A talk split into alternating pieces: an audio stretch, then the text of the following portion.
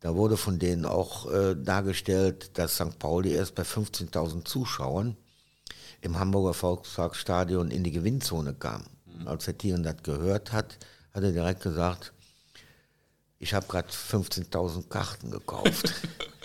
ja. Oh, hier ist wieder Pini mit der neuen Folge von Football Was My First Love. Im Rahmen von Kicker History habe ich vor einem Jahr auch Ex-Nationalspieler Harald Konopka interviewt und es war auch wieder mega. Hat richtig Spaß gemacht und total faszinierend, was er noch alles wusste und wie gut er das alles erzählt hat. Also richtig top, wurde auch viel gelacht auf jeden Fall. ähm, ja, heute gibt es die Folge zur Kölner Double-Saison 1978. Ähm, da ist der FC ja Meister geworden, hat den Pokal geholt in einem ja, furiosen äh, Endspiel am letzten Spieltag. Donnerstag geht es dann mit dem Pokalsieg 1983 weiter. Viel Spaß beim Hören und viele Grüße aus Italien. Ich sitze jetzt hier in Köln, direkt im Geisbockheim mit FC-Legende Harald Konopka und wir sprechen heute über die ganz große Zeit des 1. FC Köln.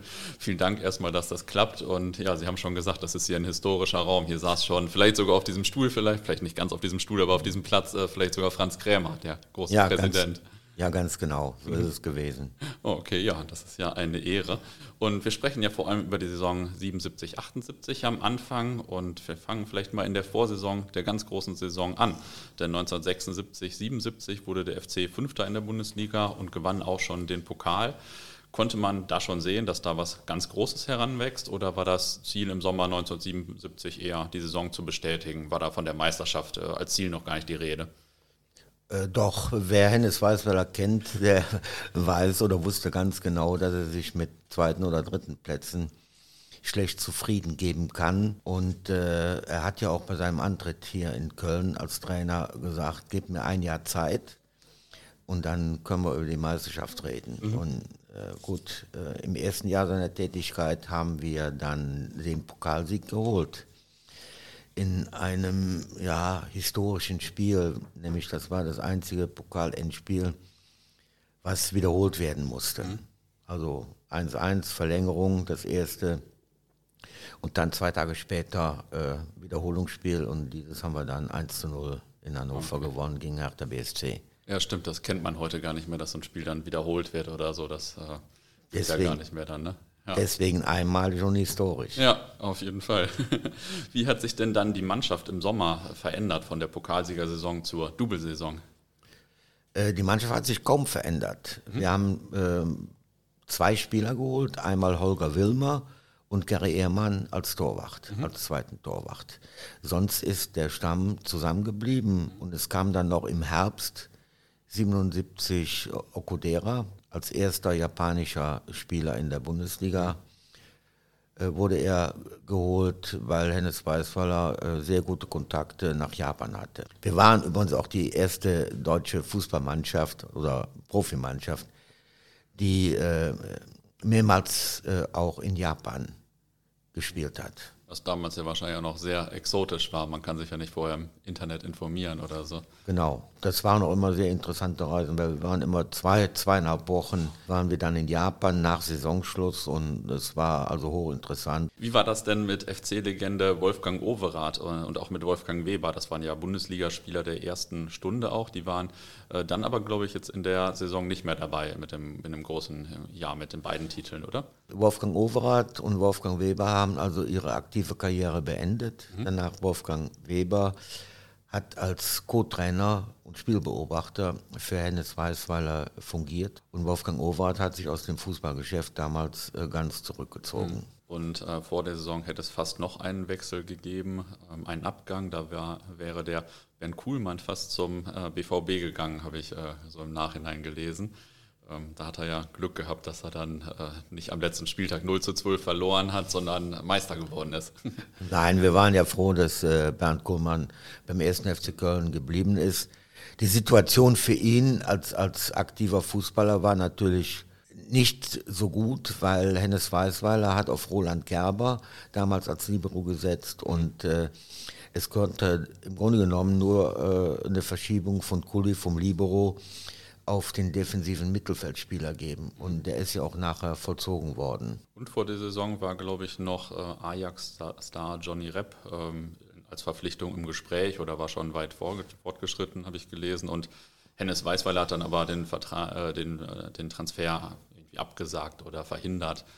Ähm, was hatte er gegen ihn oder dachte er einfach, die Mannschaft passt genauso?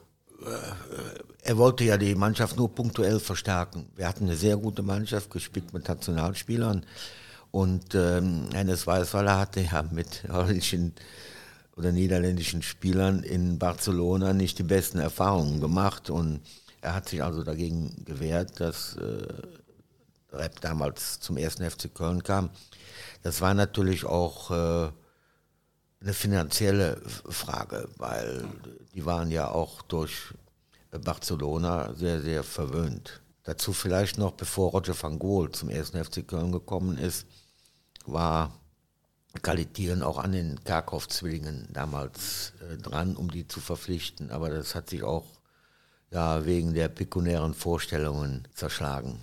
Also die, die haben äh, Brutto und Netto verwechselt. Ne? ja, passiert schon mal scheinbar. Erinnern Sie sich denn noch an den ersten Spieltag, wie die Saison begann, 77, 78? Eigentlich wollte ich das vergessen. Aber dann sprechen wir nur ganz kurz drüber. Ja, äh, also die Saison begann sehr, sehr unglücklich für uns. Wir haben das erste Spiel in Düsseldorf gehabt, sind zwar 1-0 in Führung gegangen durch Holger Wilmer, aber letztendlich haben wir 1 zu 5 verloren was äh, zur äh, Stimmung ja nicht gerade oder zu einer guten Stimmung nicht gerade beigetragen hat, nämlich wer eines weiß, weil er kannte, der wusste, dass er äh, Niederlagen immer ganz, ganz persönlich nimmt. Da wurden am nächsten Tag ein paar Runden mehr gelaufen beim Training, oder? Ja, das nicht, am nächsten Tag nicht. Wir haben, äh, glaube ich, damals als einzige Mannschaft äh, samstags gespielt, sonntags hatten wir Training und Behandlung der Verletzungen, weil die ersten 24 Stunden bei Verletzungen nach dem Spiel, die sind also sehr, sehr wichtig und hatten dafür montags frei. Und äh, wenn wir nicht gut gespielt hatten, dann hat er das weiß er natürlich äh, sonntags morgens die ersten Gespräche geführt. Und dafür hatten wir dann Dienstag auch, äh, damals auch als ein, einziger Verein in der Bundesliga, äh, Videoanalyse. Ah, okay. Also das gab es bei anderen Vereinen noch Nein, gar nicht. Das gab es noch nicht. Das ist alles damals schon eingeführt worden.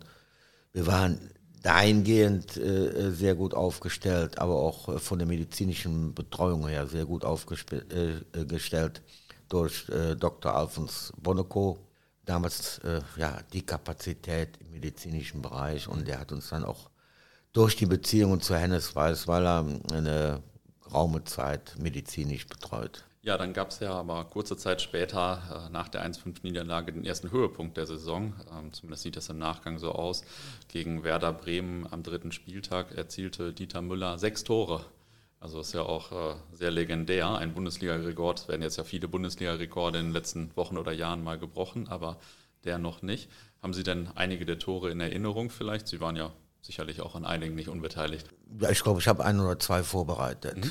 Damals äh, war das Zusammenspiel mit Dieter Müller äh, einstudiert. Das hat, da hat also Hennes Weißweiler zum Beispiel auch sehr großen Wert drauf gelegt, dass gewisse Abläufe dementsprechend auch automatisiert äh, mhm. wurden durch mhm. die Spieler und das hat uns sehr, sehr geholfen. Nicht nur beim Pokalsieg 1977, sondern auch äh, danach, äh, als wir in der Saison darauf 77, 78 das Double gewonnen haben. Das glaube ich. Was war denn Dieter Müller für ein Stürmertyp eigentlich? Dieter Müller war äh, ein sehr rustikaler Mittelstürmer, der also ein gutes Kopfballspiel hatte, aber auch rechts und links geschossen hat. Und vor allen Dingen war er immer durchsetzungsfähig. Und er ist äh, dahin gegangen, äh, wo es wirklich für einen Stürmer immer schwer war. Und äh, ja, ich habe gelesen, Sie haben ihn häufig mit äh, Flanken bedient. Ursprünglich war aber Ihre Spielweise ein paar Jahre vorher noch, mal, noch ein bisschen defensiver, oder? Ja, meine Spielweise hat sich unter Hennes Weißweiler äh, doch äh, stark verändert.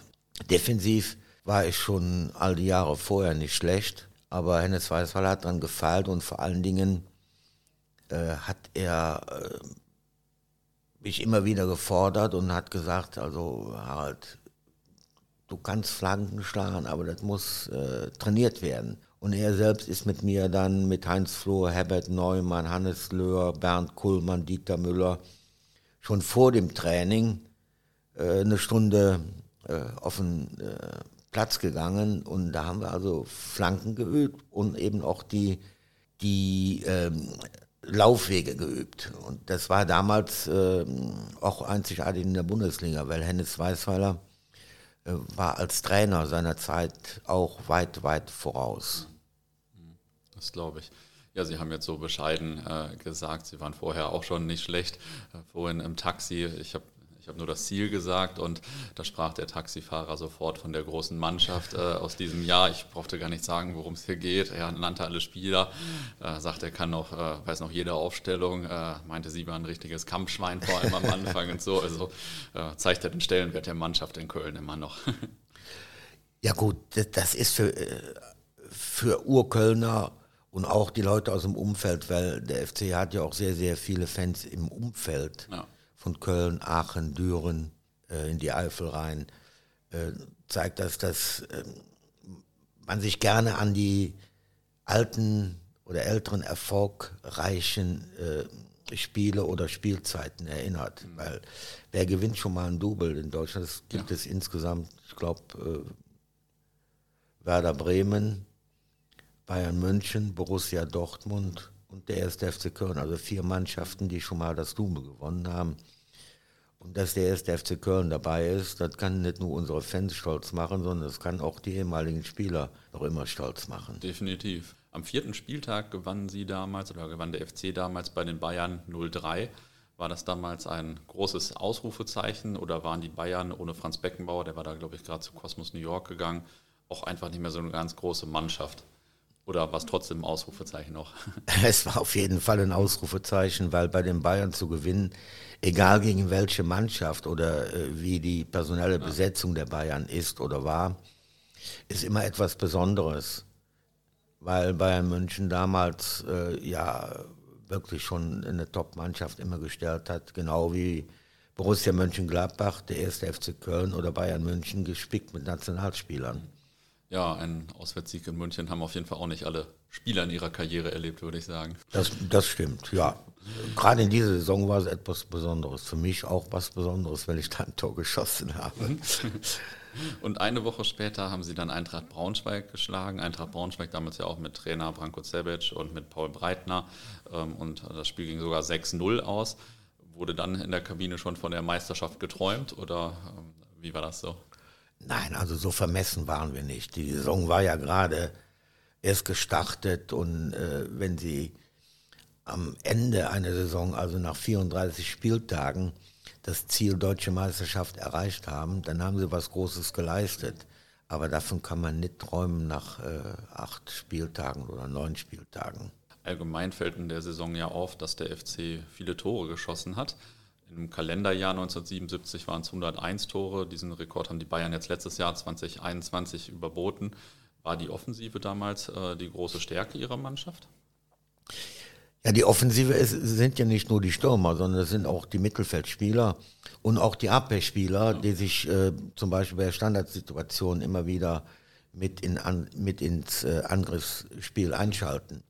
Und eben Hennes Weiß, weil er legte damals äh, sehr, sehr großen Wert äh, auf Standardsituationen. Mhm. Und äh, diese Standardsituationen haben also einen großen, großen Anteil dass wir sowohl Pokalsieger vorher geworden sind, 77, und auch äh, das Double gewonnen haben, 1977, 78. Und, und wenn man bedenkt, dass äh, nach Dieter Müller Heinz Flohe der zweitbeste Torschütze war, also ein Mittelfeldspieler, äh, der hat damals, glaube ich, 12 oder 14 Tore gemacht, dann äh, zeigt das auch, dass äh, Heinz Flohe sich immer wieder mit in dieses Sturmspiel eingeschaltet hat. Ja, das stimmt. Jetzt habe ich äh, die Offensive so gelobt, aber ich habe gesehen, in den ersten Spielen der Rückrunde ähm, hat ihre Mannschaft auch den Rekord für Minuten ohne Gegentor gebrochen. Über vier Spiele waren sie damals ohne Gegentor. Also ja, das stimmte scheinbar vorne und hinten. Wir waren in, in der Saison, wo wir das Double geholt haben, sehr gut abgestimmt, weil Weißweiler auch da viel Wert drauf gelegt hat. Wenn ich also mich ins Sturmspiel eingeschaltet habe, wurde ich durch einen defensiven Mittelfeldspieler auch dementsprechend nach hinten abgesichert. Es folgte dann ja nach dem Spiel gegen Braunschweig ein schwarzer September mit drei Niederlagen in Folge. Ich habe äh, ich hab ja so ein bisschen die alten Berichte durchgelesen, habe da auch gelesen, dass Hennes Weißweiler sogar sehr umstritten war und kurz vor dem Rauswurf gestanden haben soll. War das denn wirklich so oder war das eher so ein mediales Thema? Manchmal steht das ja auch nur in den Medien, sage ich mal. Nein, das war äh, damals ein aktuelles Thema, dass Hennes Weißweiler in Frage gestellt worden ist. Er hat im Grunde genommen aber äh, die Ruhe bewahrt und er hat äh, eins damals gemacht. Er hat bestimmte Spieler aus der Mannschaft äh, mit in seine Überlegungen mit einbezogen. Das hat er vorher nie gemacht beim ersten FC Köln. Also das Aber war da, so eine besondere Situation. Dann. Durch die besondere Situation war er ja auch zum Handeln gezwungen und er hat also äh, einige Spieler mit in die Verantwortung reingenommen und das hat auch sehr gut geklappt. Das hat sie als Mannschaft auch noch mal so weitergebracht, also einige Spieler vielleicht auch noch weiterentwickelt, so oder? Ja, äh, weil wir letztendlich als Mannschaft ja äh, an der Entscheidungsfindung mhm. mitbeteiligt gewesen sind. Ob das der Heiz Flohe war, ob ich das war oder Herbert Zimmermann. Äh, wir haben ja unsere Meinung Hennes Weißweiler gegenüber geäußert. Und das heißt dann auch, dass wir innerhalb der Mannschaft die anderen Mitspieler ja informiert haben und äh, wenn man informiert ist, dann macht man noch mehr für die Sache, weil man letztendlich auch als Spieler dann mehr in der Verantwortung ja. ist. Dann siegte der FC damals ja auch äh, nach den schwarzen Wochen 5-2 gegen Mönchengladbach. Mönchengladbach war ja zuvor dreimal deutscher Meister geworden. Ähm, hat sie das auch nochmal beflügelt und dachten sich, jetzt können wir alles schaffen? Das war ja schon ein starkes Ergebnis. Ja, gerade nach dem, dem ich sag jetzt schwachen September war das Spiel in Mönchengladbach ja ein entscheidender Faktor. Und davor ist Hennes Weißweiler, vor dem Spiel in Mönchengladbach, hat er also einige Spieler in seine Entscheidungen oder in seiner Entscheidungsfindung mit einbezogen. Und wir haben dafür plädiert damals, wir Spieler, dass wir die Mannschaft ein bisschen umbauen müssen, weil wir kannten ja die Stärken und Schwächen von Borussia Mönchengladbach und haben uns dann äh, stark gemacht für Dieter Prestin, dass der von Anfang an spielen sollte, weil der war sehr, sehr schnell und äh, haben dann Roger van Gool von der rechten Seite auf die linke Seite gezogen und haben damit ja auch die Mönchengladbacher so sehr unter Druck gesetzt, dass sie also mehr als anfällig geworden sind. Ja, das war ja auch scheinbar sehr erfolgreich. Hatte denn das rheinische Derby gegen Mönchengladbach damals schon die Bedeutung, die es heute hat? Also war das auch schon so eine Rivalität, sage ich mal, zwischen den Fans, vielleicht auch zwischen den Mannschaften? Ja, auf jeden Fall. Mhm. Gerade die Spiele gegen Mönchengladbach oder gegen Bayern München oder Fortuna Düsseldorf oder äh, später auch Bayer Leverkusen.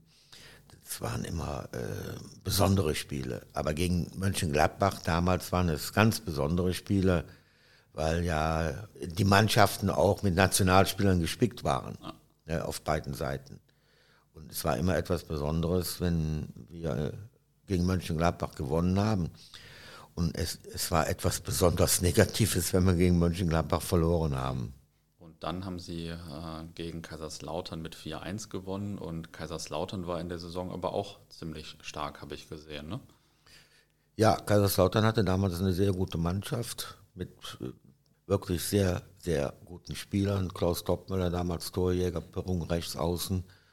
Und ähm, das war auch immer eine besondere Situation. Ob hier in Köln oder in Kaiserslautern war es noch schwieriger. Wir haben übrigens dann auch äh, in Kaiserslautern mit 2-0 gewonnen. Und das war wiederum äh, ein großer Schritt in Richtung Meisterschaft, weil damals in Kaiserslautern zu gewinnen auf dem Betzenberg, das war nicht einfach. Der Betzenberg hat ja auch so einen legendären Ruf ja. und äh, Sie sagen zu Recht. ja, auf jeden Fall. Also die, die Fans äh, waren damals genau so verrückt wie unsere Kölner Fans oder man kann es auch auf die jetzige Zeit äh, beziehen. Äh, wir haben ja damals auch davon gelebt, wenn das Mungersdorfer Stadion mit 61.000 besetzt war oder mit 50.000, dass äh, wir als Mannschaft ja von den Zuschauern und Fans angetrieben worden sind. Diese ja. Unterstützung braucht jede Mannschaft. Wir sehen es auch in der heutigen Zeit jetzt. Äh, wenn keine Zuschauer zugelassen sind, tut sich unsere Mannschaft viel, viel schwerer, als wenn wir vor 50.000 im äh, Rhein-Energiestadion dann spielen. Ja, glaube ich. Jetzt habe ich das Datum von diesem Kaiserslautern-Spiel unterschlagen. Das war der 12.11.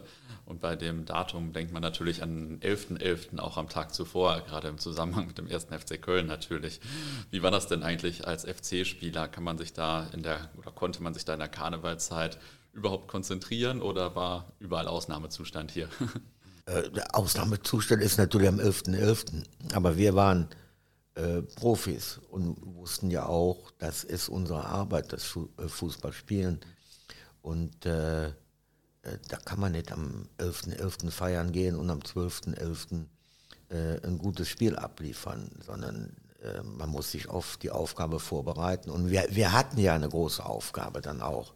Wir wollten ja in dem Jahr möglichst weit vorne landen und wollten ja auch die Voraussetzungen schaffen, dass wir äh, um die deutsche Meisterschaft mitspielen können. Also da ist das Datum 11.11. .11. völlig aus unseren Köpfen äh, verflogen. Ja, das kann ich mir vorstellen. Bei dem Spiel gegen Kaiserslautern zeigte sich auch ein bisschen das äh, Temperament von Torwart Toni Schumacher. Da gab es nämlich einen Zusammenprall von äh, Schumacher und Lautern-Stürmer Klaus Topmöller. Ich glaube, Schumacher hat eine 15 cm Fleischwunde, habe ich äh, gelesen, und hat dann Topmöller geschlagen. Wie haben Sie die Szene erlebt oder ähm, hat man das gar nicht so mitgekriegt, weil das so schnell ging. Doch, doch, das hat man mitbekommen. Ja, äh, Topmüller hat also Schumacher verletzt, nachdem er schon den Ball hatte. Mhm. Und äh, wer das Temperament vom Toni Schumacher kennt und die Verletzung dann und die Schmerzen, die er hat ertragen müssen, der wusste auch um die Reaktion. Er hat ihn nicht geschlagen, er hat ihn weggeschubst. Ah, okay.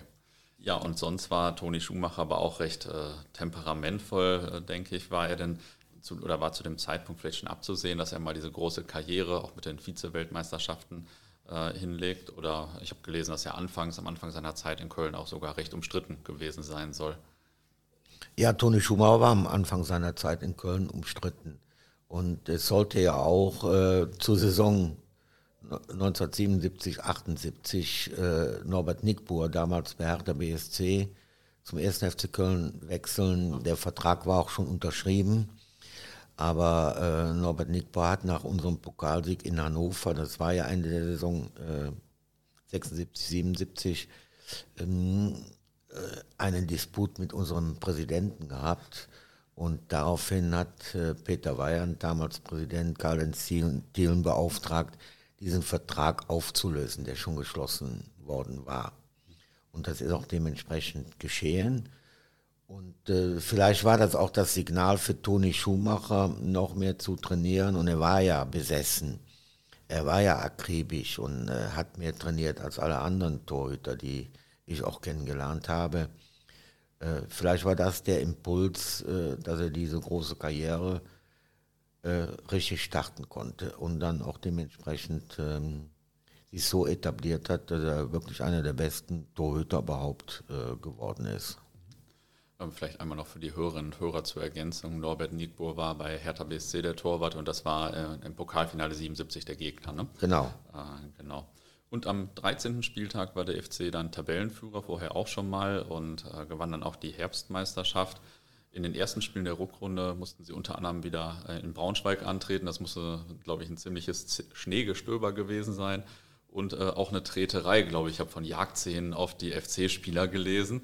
Äh, ich weiß nicht, klingt das auch dramatischer, als es wirklich war, oder war das äh, wirklich ein ziemlich rüdes Spiel? Nein, die Darstellung stimmt schon. Also erstens war es ein Schneegestöber, also der Platz war äh, voller Schnee, normalerweise unbespielbar.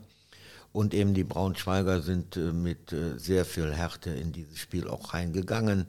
Sie wollten ja die hohe Niederlage in Köln auch vergessen machen aber manchmal haben sie zu Mitteln gegriffen, die also nicht gerade von Fairness gesteuert waren. Unser damaliger Mannschaftsarzt äh, Dr. Alfons Boneco hat das ja auch später äh, nach dem Spiel in den Zeitungen dementsprechend dokumentiert. Also es äh, waren schon einige Verletzte nach dem Spiel zu beklagen. Etwas später verlor ihre Mannschaft dann das Rückspiel gegen Schalke. Äh, gegen die hatten sie, glaube ich, auch schon das Hinspiel verloren. War Schalke in der Saison so der Angstgegner oder war das einfach einer Zufall? Also wenn man die Ergebnisse betrachtet, muss man sagen, dass Schalke ein Angstgegner war für uns. Äh, obwohl wir hätten also gerade in Köln das Spiel gewinnen können. Wir haben noch einen Elfmeter verschossen. Dann wären wir nämlich wieder dran gewesen. Aber Schalke hatte damals auch eine wahnsinnig gute Mannschaft mit den Kremers Zwillingen, mit äh, Abramczyk, Klaus Fischer. Also das waren ja auch keine Studenten, gegen die wir da angetreten sind, sondern das waren gestandene Nationalspieler auch. Und von der Qualität her äh, auch nicht äh, zu verachten. Ja, waren auch, glaube ich, Vizemeister geworden in der Saison zuvor, ne? also schon äh, stark. Hennes Weißweiler meinte nach dem Spiel gegen Schalke, die Mannschaft müsse endlich mal das Kämpfen lernen. Äh, war da denn was dran? War das so der Ruf, dass Ihre Mannschaft eher eine Schönspielermannschaft ist oder war er einfach nur ein bisschen verärgert? Und der war sicherlich verärgert, weil äh, wir hatten eine gute Mischung zwischen äh, Technikern äh, und eben auch äh, Kämpfern. Und letztendlich können immer nur die die Kämpfer, die anderen animieren, äh, sich dementsprechend im Spiel zu engagieren. Und glauben Sie mir, ähm, die Hierarchie stimmte. Es war also nicht nur ein Techniker oben angesiedelt in der Hierarchie, sondern auch Abwehrspieler. Und ähm, da ist schon drüber gesprochen worden. Weil letztendlich kann man nur äh, über den, den Kampf, also äh, ein Spiel gestalten und auch dementsprechend gewinnen mit Schönspielerei kommen wir nicht äh, weiter oder kamen wir damals auch nicht weiter, kommt man heute auch nicht weiter, sondern man muss in jedem Spiel auch alles geben. Aber das war sicherlich von Hennes Weißweiler eine verärgerte Reaktion, weil äh, also kampflos haben wir nie ein Spiel abgegeben. Habe ich es denn eigentlich richtig gesehen, dass der FC bei einem der folgenden Spiele äh, gegen den HSV mit blauen Trikots angetreten ist? Gab es da blaue Trikots mal beim ja, FC? Ja, Okay. Also es war nicht das erste Mal, dass wir blaue Trikots mhm. angezogen haben, sondern wir haben vorher schon mal blaue Trikots angezogen. Äh, vielleicht auch aufgrund der Tatsache, dass die Fußballer ein bisschen abergläubig sind. Wenn wir ein gutes Spiel in einem blauen Trikot gemacht haben, dann wurde das natürlich versucht beizuhalten. Wenn es von den Regularien, die ja vom DFB damals festgelegt worden waren, äh, ging. Okay, das äh, hat mich da bei der Recherche auf jeden Fall sehr überrascht, war mir gar nicht bekannt, weil den FC verbindet man natürlich erstmal nicht mit blauen Trikots, vor allem nicht gegen den HSV. Weil man den HSV mit blauen Trikots verbindet. Ja, ne? ja. Am 31. Spieltag verlor der FC dann zu Hause gegen Frankfurt und auf einmal war Mönchengladbach punktgleich. Äh, beging da, begann da ein bisschen das Nervenflattern oder wie war das so? Nein, wir waren ja sehr gefestigt und wir wussten auch, was, äh, was die Mannschaft leisten kann. Dieses Spiel gegen Frankfurt hätten wir also nie verlieren dürfen, weil wir haben kurz vor Schluss zu Scheidens Flohr, der allein auf den Torwart Kolker noch zulief, aber ähm, leider nicht den Ball im Tor untergebracht hat, die Chance zum, zum 1-1. Aber man musste auch da sagen, äh, Frankfurt hatte auch eine sehr, sehr gute Mannschaft mit Grabowski, bei Nickel. Äh, das ist auch alles nicht zu verachten. Und wenn du jedes Spiel voll konzentriert angehen musst und äh, du ganz genau weißt, du kannst dir normalerweise keine Niederlage leisten, dann verschenkt man auch sowas nicht. Aber da kamen viele Komponenten zusammen, die halt zu diesem Ergebnis von 0 zu 1 geführt haben. Aber wir haben äh, nie den Mut verloren, diese Niederlage wieder anders, anderweitig auszumerzen. Mhm. Ja, generell, also das hört man jetzt ja auch ein bisschen raus, war die Liga damals ja viel ausgeglichener. Da gab es ja so viele Vereine mit äh, vielen Nationalspielern. Das ist ja richtig, richtig stark. Das kann man sich jetzt, äh, wenn man ein bisschen jünger ist und seit 15 Jahren vielleicht die Bundesliga verfolgt, gar nicht mehr vorstellen, glaube ich. Nein, äh, das war wirklich so, dass äh, die Bundesliga damals äh, ja oben dichter gedrängt war als äh, jetzt im, im Mittelfeld oder unten aber letztendlich haben auch immer die gleichen Mannschaften oben gespielt und die gleichen Mannschaften unten gespielt. Also es, es war damals schon so, dass äh, ja, die, die Spur äh, ein bisschen immer auseinandergegangen ist. Aber die Mannschaften wie Bayern München, Borussia Mönchengladbach, äh, damals auch Hertha BSC, die eine sehr gute Mannschaft auch hatten, oder Frankfurt, das war schon mehr Ausgeglichenheit. Dann komme ich jetzt mal zum verrückten letzten Spieltag, der ist ja wirklich legendär. Da waren Mönchengladbach und der 1. FC Köln immer noch punktgleich und der 1. FC Köln lag zehn Tore vor Mönchengladbach. Ja, wie haben Sie denn, also ich sage jetzt mal gar nichts, wie es ausgegangen ist und wie die Abfolge war. Ähm, erzählen Sie mal, wie haben Sie den Spieltag erlebt? Das war ja völlig verrückt. Ja, ein, ein, völlig verrückter Spieltag, muss man sagen. Gott sei Dank äh, ist er für uns gut ausgegangen. Nämlich, wenn wir nicht so überzeugend und hoch gewonnen hätten auf St. Pauli oder in Hamburg, dann wären wir sicherlich die Deppen der Nation gewesen. Ne? Obwohl man natürlich auch äh, das Ergebnis 12-0 von Borussia Mönchengladbach gegen Borussia Dortmund mit einer gewissen Skepsis betrachten muss. Aber wir haben ja damals ähm, ja an unser Können auch geglaubt und äh, Kalitien hat ja auch damals die Voraussetzungen geschaffen, dass wir nicht im kleinen Stadion am Millantor spielen mussten, sondern äh, St. Pauli ist dann ins große Stadion, äh, damals glaube ich Volksparkstadion ja, noch, genau. Äh, reingegangen.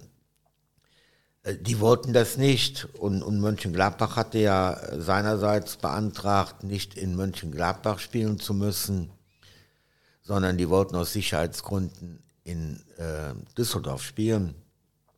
Das hat der DFB genehmigt. Äh, Thielen hat dann die gleichen Argumente vorgebracht, dass äh, aus Sicherheitsgründen nicht im kleinen Stadion am Mühlentor gespielt werden sollte, sondern im großen Hamburger Volksparkstadion, hat der DFB zuerst abgelehnt. Mhm.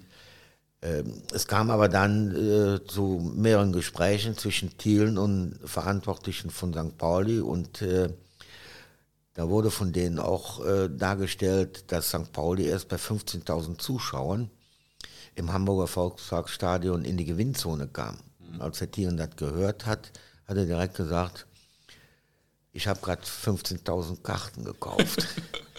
ja. Und äh, es ist wirklich dann auch vom DFB abgesegnet worden.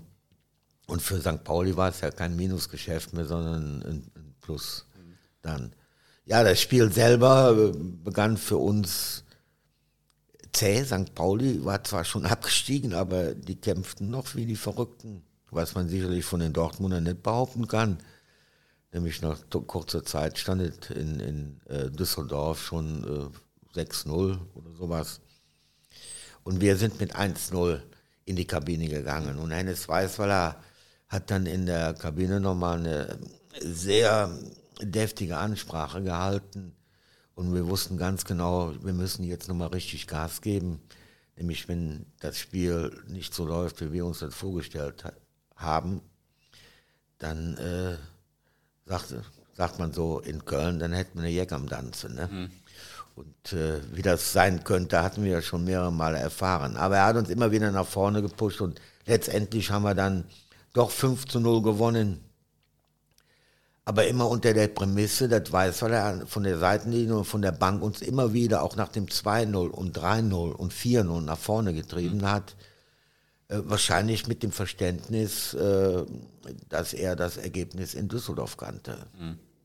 Und äh, wir wollten ja eben auch diesen Abstand halten, dass wir das bessere Torverhältnis haben und nicht Mönchengladbach. Und wir wollten deutscher Meister werden mhm. und Double-Gewinner werden.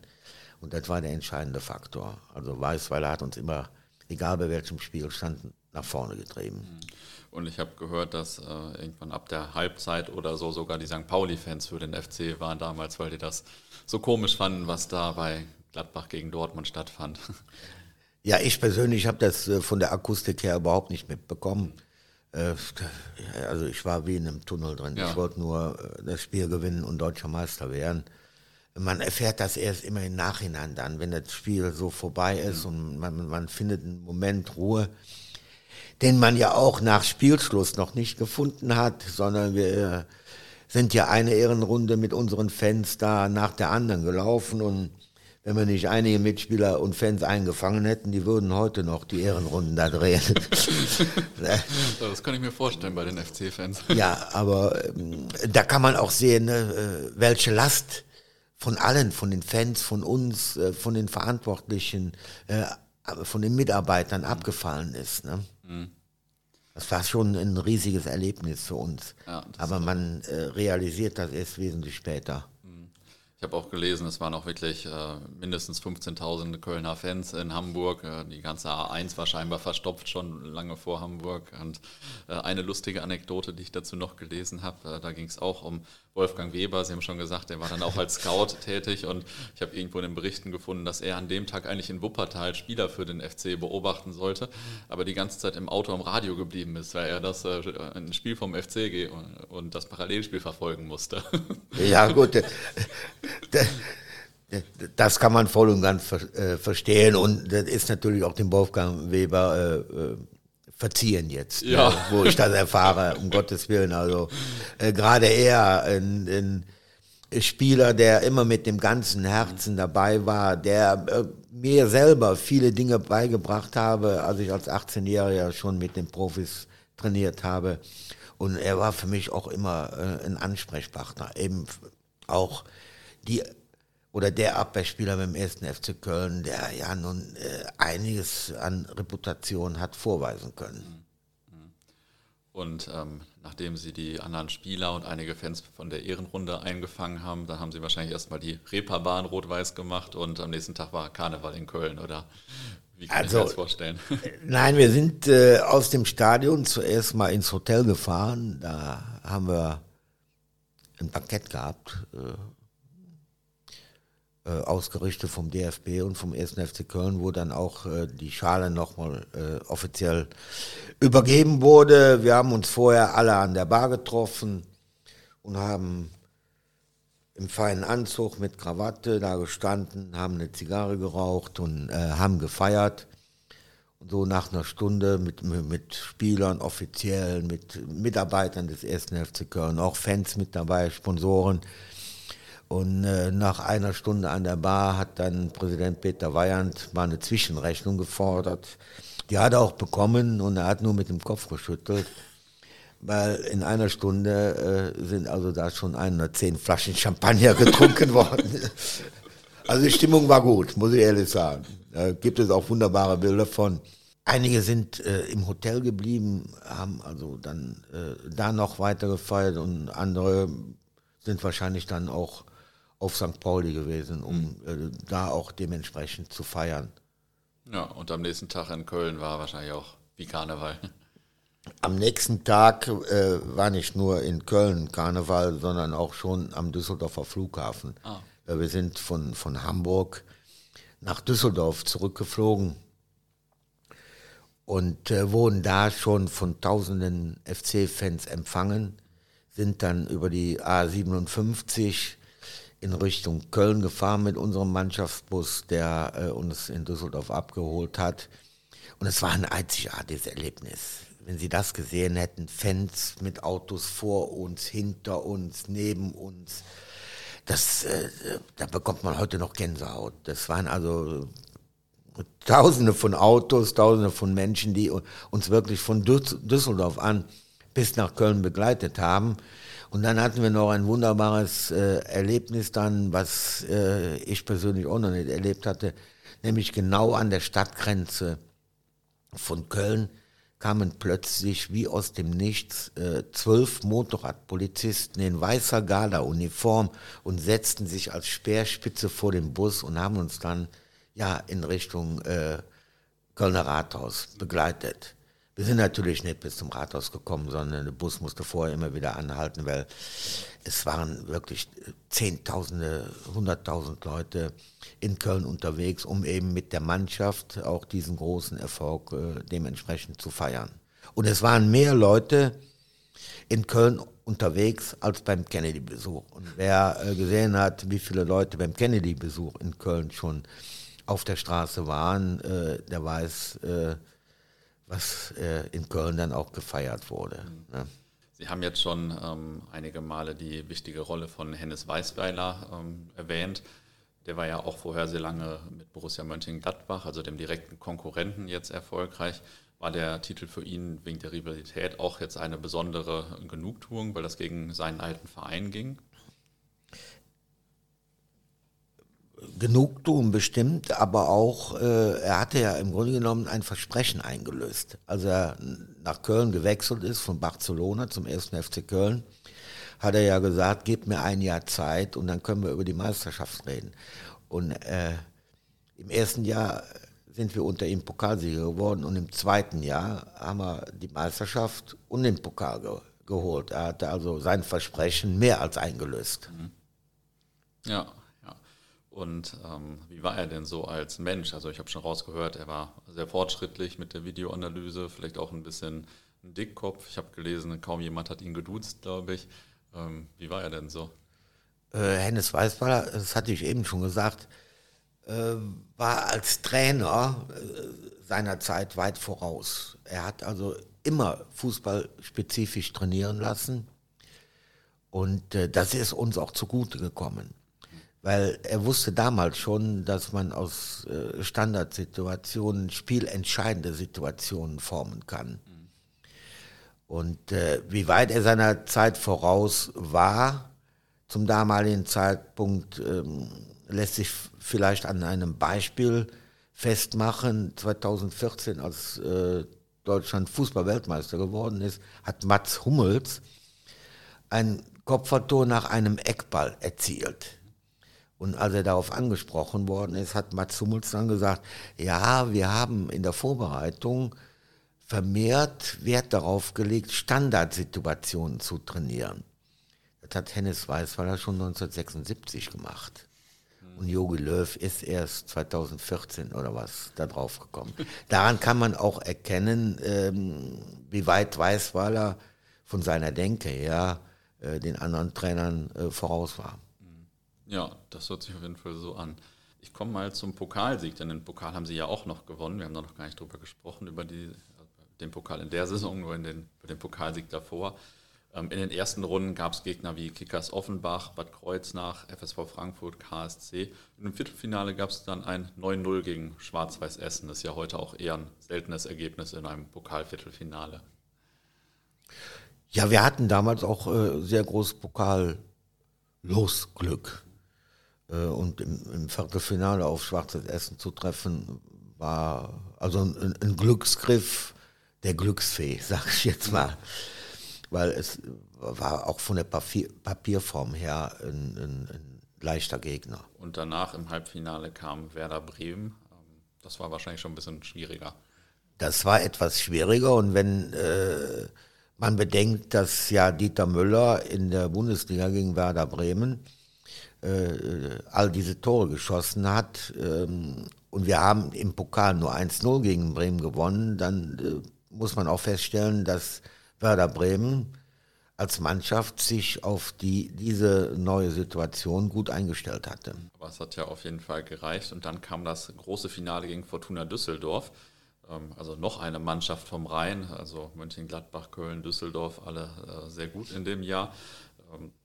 Ja, schon sehr auffallend. Hatten die Düsseldorfer zu der Zeit auch so eine starke Mannschaft oder war das ja. reiner Zufall? Das war ja eigentlich auch eine gute Zeit von denen in den Jahren. Nein, die hatten damals auch eine sehr gute Mannschaft. Gerd Zewe zum Beispiel als Libero.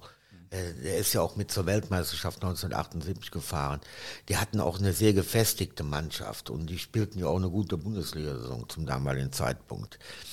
Und ein Pokalendspiel ist immer etwas Besonderes. Da entscheidet die Tagesform, gepaart mit dem Willen, den jede Mannschaft an den Tag legt. Wir hatten an dem Tag nicht nur den Willen, weil die Bundesliga-Saison war ja noch nicht zu Ende gespielt. Wir konnten also schon den ersten Titel holen und hatten den zweiten Titel ja noch immer in der Hinterhand. Wir konnten also das Double gewinnen. Und ähm, wir haben auch in diesem Spiel Glück gehabt, weil Düsseldorf hatte doch äh, auch äh, große Chancen, das ein oder andere Tor zu erzielen. Aber wir haben unsere Situationen äh, eiskalt ausgenutzt. Das 1-0 fiel durch Bernd Kuhlmann nach einer Freistoßflanke von mir und das 2-0 dann äh, durch, die, durch äh, Roger van Gogh, wenn, ja, genau. wenn, ich mich recht erinnere. Ja, auch sehr gut herausgespielt. Ne? Roger van Gogh war ja der erste Spieler, der für eine Millionensumme zu einem Bundesliga-Verein kam. Also nicht von der Saison, sondern ich glaube von der davor. Ähm, war das äh, damals eine große Situation oder ist da also ein, große, ein großes Thema, dass jemand für eine Millionensumme äh, in Verein wechselt oder ist das eher so eine Rückschau, so eine statistische Sache? Nein, das ist keine statistische Sache alleine, sondern es war ja etwas Besonderes, dass ein Fußball-Bundesligist einen Spieler für eine Million transferiert. Der hat ja 1,1 Millionen gekostet.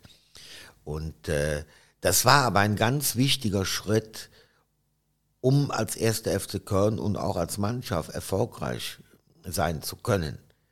Und äh, Weißweiler hat ja die Mannschaft nur punktuell ergänzt, weil wir hatten ja gute Spieler schon zur damaligen Zeit in unserem Kader drin. Und Roger van Gool war eben der Punkt, der, wo Weißweiler gesagt hat, da müssen wir was machen. Und dass der Verein FC Brügge äh, mit dem Roger van Gool ein gutes Geschäft gemacht hat, äh, ist selbstverständlich, weil es war wirklich der, der erste Millionentransfer in der Bundesliga überhaupt. Letztendlich hat es sich ausgezahlt für den ersten FC Köln, diese 1,1 Millionen D-Mark zu bezahlen, weil Roger van Gool war an, an den großen Titeln immer äh, zu einem großen Teil mitbeteiligt. Und Karl-Heinz Thielen hat Roger van Gool, als er später nach England gewechselt ist, nach Coventry, für 1,1 Millionen okay. wieder verkauft. Also jetzt kann man die, die Wertstellung sehen, der große sportliche Erfolg, das viele Geld, was äh, investiert worden ist, um die Mannschaft zu verbessern. Und letztendlich wurde die Mannschaft besser und Roger van Gool ist für das gleiche Geld wieder verkauft worden. Es war sowohl kaufmännisch wie auch sportlich ja. ein Riesengeschäft. Ja, gut gemacht auf jeden Fall. Ein anderer Spieler, den Sie vorhin schon erwähnt haben und der in der Hinrunde zu Ihrer Mannschaft stieß, war Yasuhiko Okudera, hoffentlich richtig ausgesprochen oder nicht ganz falsch zumindest. Sagen Sie einfach Oku. Okay, Oku äh, war auf jeden Fall der erste Japaner der Bundesliga-Geschichte. Sie haben vorhin schon ein bisschen was zu den äh, Verbindungen gesagt nach Japan. Wie war das denn für einen Japaner in die Bundesliga zu kommen? Ich weiß nicht, allein von der Sprache her, von dem Einleben hier, wie konnte man mit den Mitspielern kommunizieren? Wie war das für ihn? Also ich hatte das, äh, also Oku kam dann aufgrund der guten Kontakte von Hennes Weißweiler nach Japan, hatte ich ja eben schon erläutert.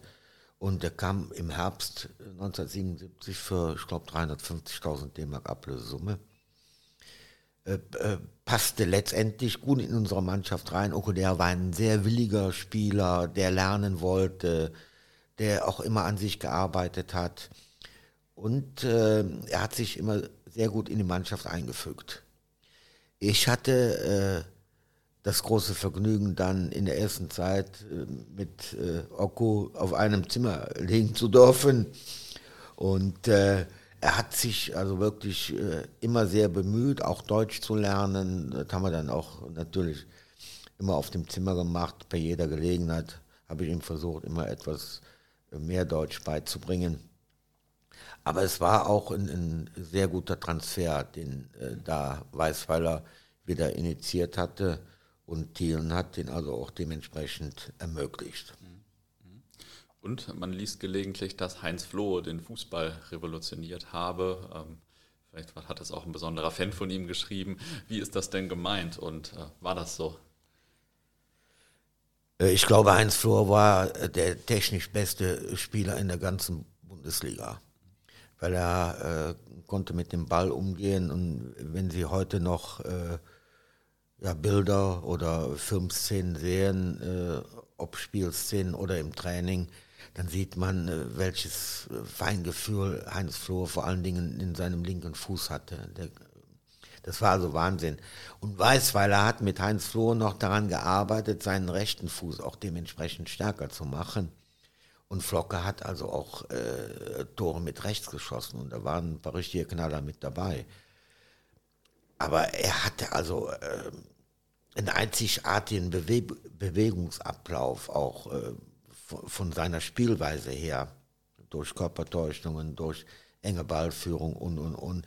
Und gerade im, in unserem Jahr, wo wir das Double geholt haben, ist äh, Flocke richtig aufgelebt. Er war ja mehr ein introvertierter Typ als äh, ein offener. Er war immer hilfsbereit, aber äh, er war auch ein Grübler. Und vielleicht hat ihm das Vertrauen, was Weißweiler ihm gegeben hat oder in ihn gesetzt hat, so die letzte das letzte Türchen geöffnet, damit er also all sein Können in dieser Saison oder danach auch noch entfalten konnte. In welchem, in welchem Spielsystem haben Sie damals eigentlich gespielt in der Saison? Wir haben meistens ja hinten äh, mit, mit Libero, Vorstopper und zwei Außenverteidigern, äh, zwei defensiven Mittelfeldspielern, äh, zwei Offensiven dann und äh, eben vorne, ganz vorne Dieter Müller. Manchmal haben auch Okudera und Van Gogh die Flügel besetzt und Dieter Müller als einzige richtige Spitze vorne drin. Aber das war schon ziemlich ausgeklügelt, weil wir haben ja auch äh, in unserem Spiel gewisse Automatismen uns erarbeitet. Wenn man sich Mannschaften aus dieser Zeit anschaut, dann sieht man, dass die Spieler viel länger bei ihren Vereinen waren, sie ja auch. War diese lange Vereinszugehörigkeit eigentlich besser für den Fußball? Also einerseits vielleicht so in Sachen Identifikation, andererseits aber auch, weil man sehr, sehr eingespielt war einfach. Also ich meine, für, für einen Verein und auch für einen Spieler ist es immer wichtig, dass äh, der Spieler sich wohlfühlt und dass der Verein mit den Leistungen eines Spielers zufrieden ist. Man kann die lange Vereinszugehörigkeit mit der heutigen Situation gar nicht mehr vergleichen. Wir haben früher auch gutes Geld verdient. Äh, es gab sicherlich auch Angebote von anderen Spitzenvereinen in der Bundesliga oder aus dem Ausland. Aber keiner, ich spreche jetzt von Köln, keiner der, der etablierten Kölner Spieler ist für, für 30 oder 50.000 D-Mark damals äh, an Gehalt mehr zu einem anderen Club gewechselt, weil wir wussten ganz genau, der FC ist ein finanziell äußerst gesunder Verein und der FC ist von Anfang in der Bundesliga gewesen und äh, es wird immer die Möglichkeit äh, den Spielern gegeben, in einem erfolgreichen Verein zu spielen, weil wir haben zur damaligen Zeit jedes Jahr auch im Europapokal gespielt. Das war für uns Spieler gut, wir konnten zusätzliches Geld verdienen durch den Europapokal, aber auch für den Verein gut, denn er hatte zusätzliche Einnahmen durch diese Europapokalspiele. Heute oder in der jetzigen Zeit sehnt man sich danach, hier in Köln Europapokal zu spielen. Das war für uns damals eine Selbstverständlichkeit da zu spielen. Deswegen wahrscheinlich auch, äh, wenn man mit, mit dem Herzen immer beim ersten FC Köln war. Es kamen ja viele Spieler aus der näheren Umgebung hier auch. Und das hat sicherlich auch eine große Rolle gespielt. Das glaube ich. Nach der Saison nahmen dann fünf Spieler des ersten FC Köln mit der deutschen Nationalmannschaft an der WM in Argentinien teil. Das waren, glaube ich, auch, äh, also war auch der Verein mit den meisten deutschen Nationalspielern bei der WM. Und Sie waren damals auch dabei. War denn die WM-Teilnahme das größere Erlebnis oder das Double oder äh, passte das einfach alles zusammen so in einer Saison? Das passte eigentlich alles zusammen in einer Saison. Mhm. Ähm, erstens das Double, das heißt Pokalsieg und Meisterschaft, dann WM-Teilnahme. Äh, es kommt noch etwas dazu. Zur damaligen Zeit haben meine Frau und ich unser erstes Haus gebaut mhm. und äh, in Anführungszeichen das Gute daran war, dass ich in Argentinien war und in der Zwischenzeit hat meine Frau ähm, mit Hilfe unserer Freunde und ihrem äh, Vater unser Haus eingerichtet. Ich bin also aus Argentinien zurückgekommen und da war schon alles fertig. Also das war schon, schon, schon eine sehr groß, große und äh, sehr schöne Aktion, die meine Frau damals äh, gemacht hat, weil wir hatten zwei Kinder und wollten auch aus der Wohnung raus und das Haus war fertig und muss ich heute noch den Hut ziehen vor der Aktion meiner Frau und äh, das passte einfach in diesem Jahr alles zusammen. Hinzu kam auch noch, äh, dass äh, eben ich zur WM mitgenommen worden bin. Aber diese WM weder, weder für mich noch für den deutschen Fußball von dem Erfolg gekrönt worden ist, den wir uns äh, selbst auch äh, ja, an die Fahne geheftet hatten und den wir erreichen wollten. Ja, aber trotzdem ja ein sehr erfolgreiches Jahr. Vielleicht hätten Sie da äh, Lotto spielen sollen oder noch mehr Lotto spielen sollen oder so. Zum Schluss frage ich meine Gäste immer noch nach einer interessanten oder amüsanten Anekdote zu der Saison. Haben Sie äh, für uns auch noch eine auf Lager? Irgendwas Lustiges, was passiert ist oder so? Vielleicht, äh, um nochmal auf Hennes Weißweiler zurückzukommen. Wir hatten ja beim ersten FC Köln mit, mit Rolf Herings damals äh, den ersten Torwarttrainer und äh, Herings war ja auch noch unser Konditionstrainer. Er war ja selber auch erfolgreicher Sportler. Er war deutscher Meister im Speerwurf und äh, Dozent an der Sporthochschule in Köln. Und er hat äh, in der Vorbereitung äh, Grunde genommen die, die, die, ganze Konditionsarbeit dann auch äh, übernommen. Und äh, wir waren in, in Grünberg im Trainingslager, fuhren dann und hatten sehr hart trainiert und schwere Beine und alles und mussten dann aber Freundschaftsspiele dort machen, äh, um das Trainingslager auch zu finanzieren. Und da haben wir gegen Straßburg gespielt. Und äh, Weißweiler hat dann in der Vorbereitung immer gesagt, Hering soll uns dementsprechend gut äh, warm machen, damit wir uns keine Verletzungen zuziehen. Und das hat Rolf Herings dann auch gemacht. Und beim Warmmachen hat er dann äh, uns Entengang machen lassen. Und wir sind dann im Entengang so gegangen und auf einmal guckt Weißweiler und sagt zu Herings, Rolf, was machen die denn da? Äh, Herr Weißweiler, das ist Entengang, das ist für die Adduktoren und für die äh, Leiste gut, damit die gedehnt wird dann, ne? Entengang.